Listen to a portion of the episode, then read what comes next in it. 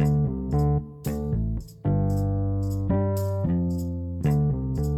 ーポリポリの伊藤和馬さんに来てもらってます。よろしくお願いします。和馬とあの呼ばせてもらいますけど、はい、ぜひ。えっと、最初、えーまずじご自身の自己紹介をしてもらっていいですか？はい、ありがとうございます。えっ、と、株式会社ポリポリの代表の伊藤和馬です。まあ、ポリポリはまあ政治行政スタートアップっていうことで、まあ、政治行政と国民がまあ政策をと一緒に作るようなプラットフォームをまあ作るような会社になっています。で、まあ、簡単な自己紹介としては、僕はあの、まあ、19で起業した、ポリポリを起業したんですけれども、まああのまあ、初めての衆議院選挙があったときに、まあ、政治とか行政ってなんでこんな風にまあいけてないんだろうっていうきっかけで、まあ、そのまま自分でコードをかけたので、まあえっと、ポリポリを立ち上げたっていう感じになります。まあ、ポリポリやる前は、えっとまあ、俳句がすごい好きだったことから、まあ、俳句版のツイッターみたいな形の俳句テフテフっていうサービスを、まあ、自分でプログラム勉強して、まあ、毎日新聞さんに売ったりとか、あとは F ベンチャーズっていうベンチャーキャピタルで、まあ、アソシエイトとして、まあ、ベンチャー投資に関わったりしていました。あの、最近急接近してるんで、あの、最近知ったんですけど、あの、VC でまあインターンをして、で、あの、俳句のサービスをそれも朝日あ毎日新聞か、毎日新聞に売却してるとか、なんか、で、自分でコードかけてって、なんか、なんなんて言うんだろう、イーロン・マスクみたいかなみたいにちょっと思ったんですけど、いやーそままだまだなんですけど、ちょっとイーロン・マスク、最近いろいろとニュース出てるんですけど、イーロン・マスクに比べたらまだまだだなって思うところあるんで、ちょっと頑張りたいと思って。ちなみになんかベンチマークしてる経営者とかいますか？うーん僕ちょっとあのふ昔の経営者の堤誠二さんっていうあうのん。セゾングループとかのはいはいはい。大好きですごい尊敬してますね。ねその背景はどんな？まあ、やっぱその経営者の偉大さって結構文化をいかに作ったかみたいなところなんですけれども、やっぱ堤さんはね、いろいろ文化を本当に作った人、まあ、いろいろと最後は大変だったと思うんですけど、っていうところでやっぱりまあ尊敬してますし、ポリポリもそういう会社になりたいなと思ってますね。素晴らしい。で、あの、まあ、今回の、あの、いわゆるこう、トピックスで、まあ、ロビイングについてちょっと話してほしいなというふうに思ってるんですけど、まあ僕はあの、まあ、ベースとかがこう、あの、使っている、まあ、いわゆるこう、個人が EC サイトを作れるっていうので、あの、いわゆる特商法って言われるもので、まあこれずっと僕も聞いたことがあるんですけど、その、いわゆるこう、僕がじゃあ、こう、えーなんだろうな。まあ僕はパーカーとかを結構今、あの、スカイランドパーカーみたいなのがあるんですけど、 unlearning パーカーって作って、これをじゃあ、なんか販売しますって、スペースを使ってやったときに、その特徴法の関連で個人住所をその表示しなきゃいけなかったわけですよね。その僕の自宅とか。で、それを、まあこれを表記しないで、今はもうベースの多分会社の住所になったのかな。うんうんみたいな形になんかこう、これはまあ法律をというか、あの、まあ変更、ロビングによって変更するみたいなことができたみたいな話を聞いたところがあって、それでちょっと今回カズマに見てもらって、その背景とか、どんな風にこうプロセスを踏んでるのかってちょっと聞きたくて、あの、お声掛けしたんですけれども、なんかその、そもそもその、これどういう起点から何が起きてるとか、どんな風に物事が進むのかっていうのをぜひ、この、まあ、この例をベースに教えてもらえますか？ありがとうございます。まあそうですね、まあ、やっぱりその、ま、まずベースさんだったりとか、ノートさんとか、 UUUM さんが、まあ、中心になったクリエイターエコノミーを、まあ、結構いろいろと推進するクリエイターエコノミー協会というところのロビイングをですね、まあ、 PoliPoli として結構サポートさせていただいて、まあ、今、木下さんがおっしゃったような、まあ、あの特商法のまあ運用というかですね、を変えたっていうのが、まあえっと今回の、まあ、ロビングの成功事例みたいなところあるんですけれども、まあ、まず言いたいのはですね、ロビングのまあ基本的な考えとして、まあ、正しいロジックと正しい順序、正しい方法でいけばですね、まあ、ロビングっていうのは成功するっていうのがあって、でかつそのスタートアップってやっぱりそのグレーだったりとか、そのまだ社会にないところを攻めるっていうところがあるので、まあ、スタートアップ、特にシリーズ D 以降ぐらいはですね、みんなロビングするべきだというふうには僕は思っていますね。で、まあ、その、まあ、ベースさん、このクリエコ協会さんの例でいくとですね、まずその、まあ、その特徴、えっと、特徴法の関係で、まあ、あのユーザーさんがですね、住所を登録して、それを公開しないといけないっていうことだったと思うんですけども、これってその今の時代、まずですね、その、まあ、割と住所が公開したりすると、例えば女性とかに関しては、それこそストーカー被害だったりとか、それ危ないよねっていうのがある上で、まあそのまあ、ベースさんとかも、その、なんですかね、別に住所がなくてもですね、昔だったら、まあえっと住所をないとですね、どうやって連絡するのみたいな、本当に昔だったらそうなんですけど、今って別に電話番号とかメールとか、なんなら、まあ、その取引自体、問題があったら止められたりするんですね、プラットフォームとして。まあ、そういうテクノロジー進歩があって、まあ、その別に何ですかね、まあ、ちゃんとストーカー被害とか社会課題もあって、まあ、かつ別にその反論として、いやちゃんと連絡取れますよと、住所がなくても。っていうまあロジックがある程度、まあ、ありますと。中で、えっとまあ、正しい順序、正しい方法のところで、まあ、僕は結構、まあ、ここを取り組んでる議員さんだったりとか、積極的な議員さんをポリポリで見つけてですね、実際に、まあ、とまあ、こういうふうにお願いする。まあ、それは結構いろいろと、まあ、議員こういう議員さんの順番で行った方、説明しに行って変えようみたいなところをやって、まあ、議員さんつないで、まあ、OK をちょっとずつもらって、そこからまあ省庁、まあえー、と消費者庁ですね、呼んだ勉強会を開いて、まあ、どうですかみたいなところで、いろいろとまあ勉強会する中で、まあ、これって法律だったりとか変えなくても、割とその法律の運用解釈を変更するって結構あの簡単な、えー、っと変更でいいっていうことに、まあ、なってですね、まあ、あの変わったみたいなことがあったりしましたね。これはちなみにその話が相談があったりしてたから実際にその変わるまでの期間でどのぐらいの期間だったんですか？いや、まあでも、多分数ヶ月とか、3ヶ月とか6ヶ月、そういうレベルだったと思います。なんか、それこそ、鶴岡さんとか、本当に数年間、この問題、すごい課題に感じたんですけど、まあ、僕とかに来て、多分本当に数ヶ月で変わったんで、だからなんか、僕結構思ったのは、そのノートさんとか、ベースさんとか、そういうレベル、まあ、上場とかしてるレベルでさえ、ロビイングとかのノウハウがあんまないんだっていう、に結構危機感を感じましたね。そのやっぱみんなそういうことをちゃんと言うことが日本社会とか日本経済にとってもいいと思うので、まあ、ぜひ皆さんロビングしてほしいなと思ってます、ね、で、ベースって、まあね、設立からあのもう10年とかやってますよね。そうですね。なんか設立当時から課題だったって言ってたんで。で、数百万ショップとか、まあ普通に空いてて、それで その課題をどうしようかなって、なんかね、基本的にはみんな考えそうな話っていうか、ユーザーとしては嫌ですよね。僕だって嫌です。あもし自分でやるときに。これ、鶴岡さんとよく話すんですけど、やっぱその、やっぱあの法律変えられると思ってなかったみたいな、まず、そういう考えが特にあるそれはあのちゃんとそのこの事例に関しては本当に正しいロジックがあったので、もう数ヶ月で変わったんですよね。それはあの僕らがちゃんとサポートしたっていうのもあるんですけど。なんで、そのもう本当にみんなで、法律ってあの本当変えられるので、まあ、正しければ。っていうのはやっぱりなんかやっぱり社会として知るべきだし、特にスタートアップとしては、みんなも本当にツールとしてちゃんと使うべきだなと思ってますね。ちなみにあの、まあ、あの、アメリカの VC とかだと、結構本当にこのロビングとかをやって、世の仕組みを変えていくみたいな、なんか本とかではメディアで見聞きする部分があったりするなっていうのを思っていて、まあ、非常にその、なんかウーバーとかね、ああいうような会社とかもロビング担当がいてみたいな風なイメージがある。で、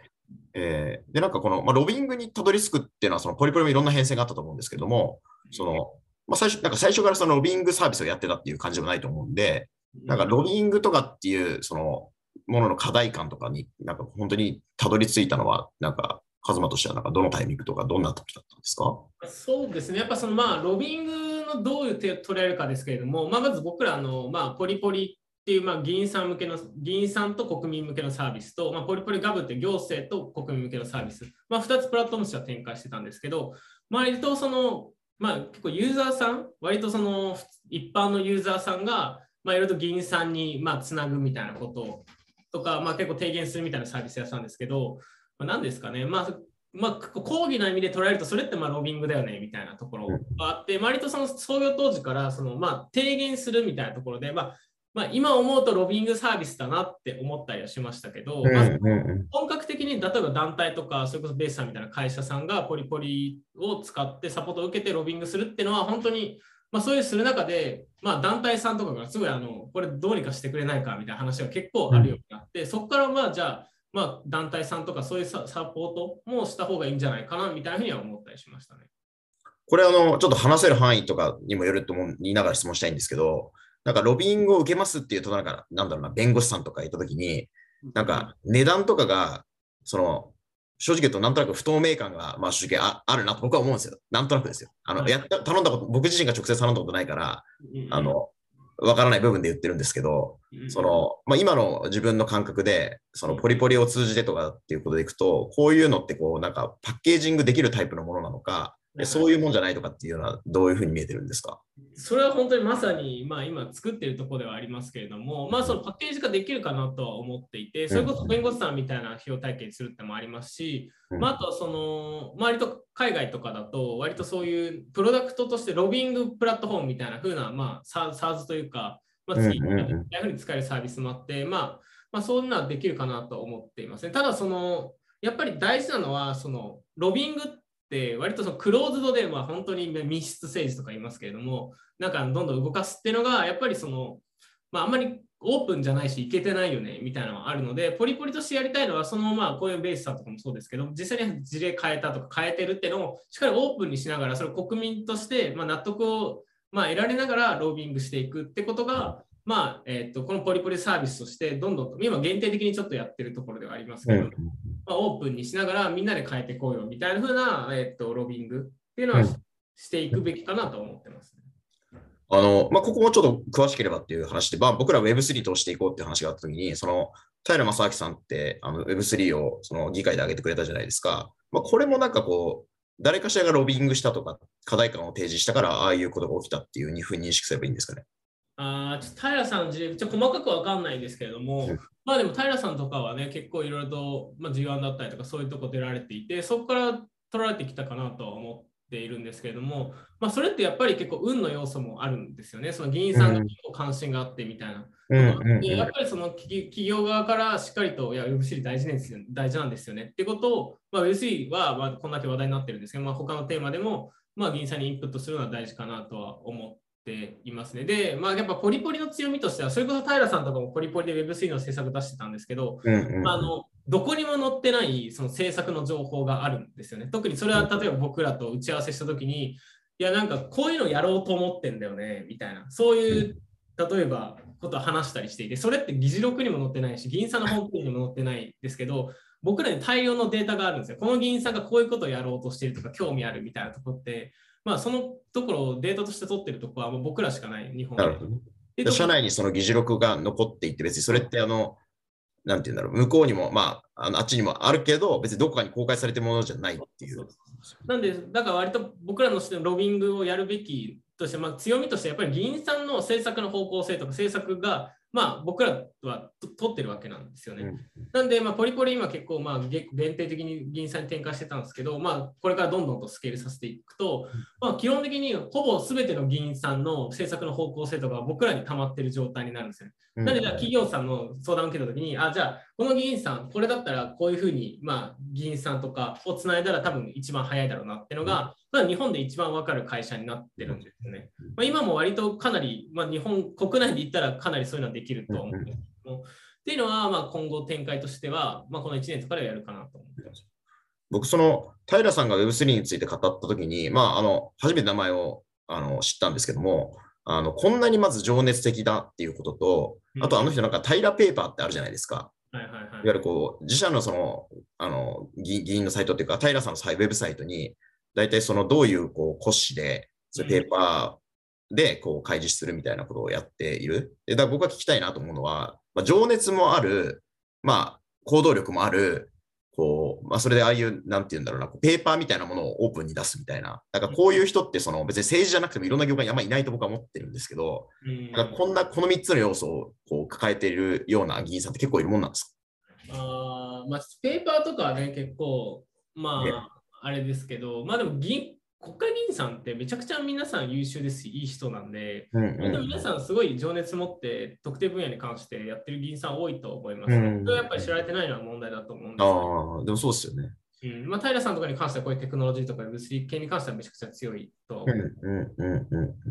じゃそれもやっぱり直接的な、なんていうんだろう、こう、まあ、ある意味交流機会が、まあ、全然なくて、なんか僕らにこう、なんだろう、たまに本当に誘いが来るのは、じゃ誰々先生のなんか議員パーティーがあるんだけど来ないみたいな、なんか何百人かでホテルのホールでみたいなのが来るんですよ。はいはいはい、これは僕はまあなんか一回も行ったことがないけど、たまになんかそういうのが連絡来るケースがあって、なんかそのイメージ強いですね。うんそうですね。ちゃんとその、まあ、パーティーの一員として参加するっていうのも、まあ、一定効果あるかもしれないんですけど、やっぱり、まあ、Web3 の政策として、こういうことを取り組んでほしいっていうのが、やっぱその、まあ、やっぱ政治って日本だとかっこつきだと思っていて、なんかその、なんかスキャンダルとか、なんか政治家、はいはい、っていうのがイメージとしてあると思うんですけど、やっぱその政治って、まあ、仕組み作りなんですよね。ルールメイキング。まず行政もそうですけど、なんで、まあ、薄いの政策、今おかしいよね。じゃあそれを変えよう。じゃあ政治に相談して一緒に変えよう。これがもうまさに政治。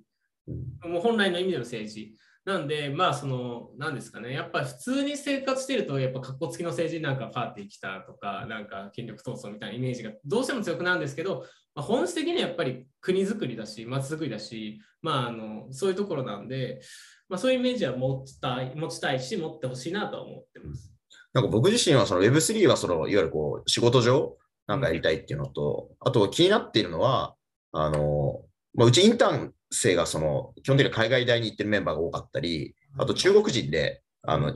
海外シンガポール育ちで中国人うちにあのうちにいるみたいなメンバーがいるんだけれども、なんかそういう、まあ、割と優秀な外国人が日本でもっと働けるっていうか、そのもっと誘致するようなこととか、まあ、これちなみにあの、昨日もその家族バーベキューみたいなのしてたんですけれども、うん、あのいわゆるこうフィリピンフィリピン人のその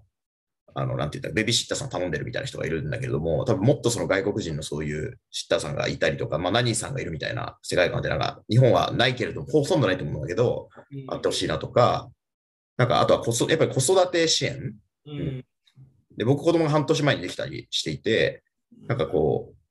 その時にな、段になって初めて、なんかいろんな社会の仕組みに対しての、こう、なんかこう、課題感っていうのを非常に感じ取れたっていうのがあったから、まあ、僕36なんで、まあ、あの、カズマとの年齢差だいぶ歩くわけだけども、なんか、なんでその、そのさっき選挙でってなんかこう言ってたじゃないですか。うん、その、こう、課題感を持て、も持った、持て、持ち続けられてるんですか？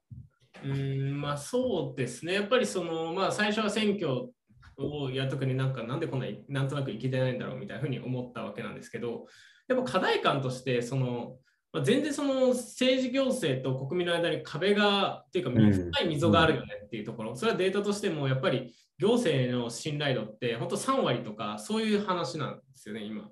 まあそれこそじゃあ木下さんとかすごいあの社会に対していろいろとやれてると思うんですけど、じゃあまあ、それそういう人でさえなんか子育てとか、まあ、Web3 とか、まあ、いろいろ課題を感じて、まあ、でもそれをなんかあんまり行政、政治とか行政にアプローチできないみたいなところ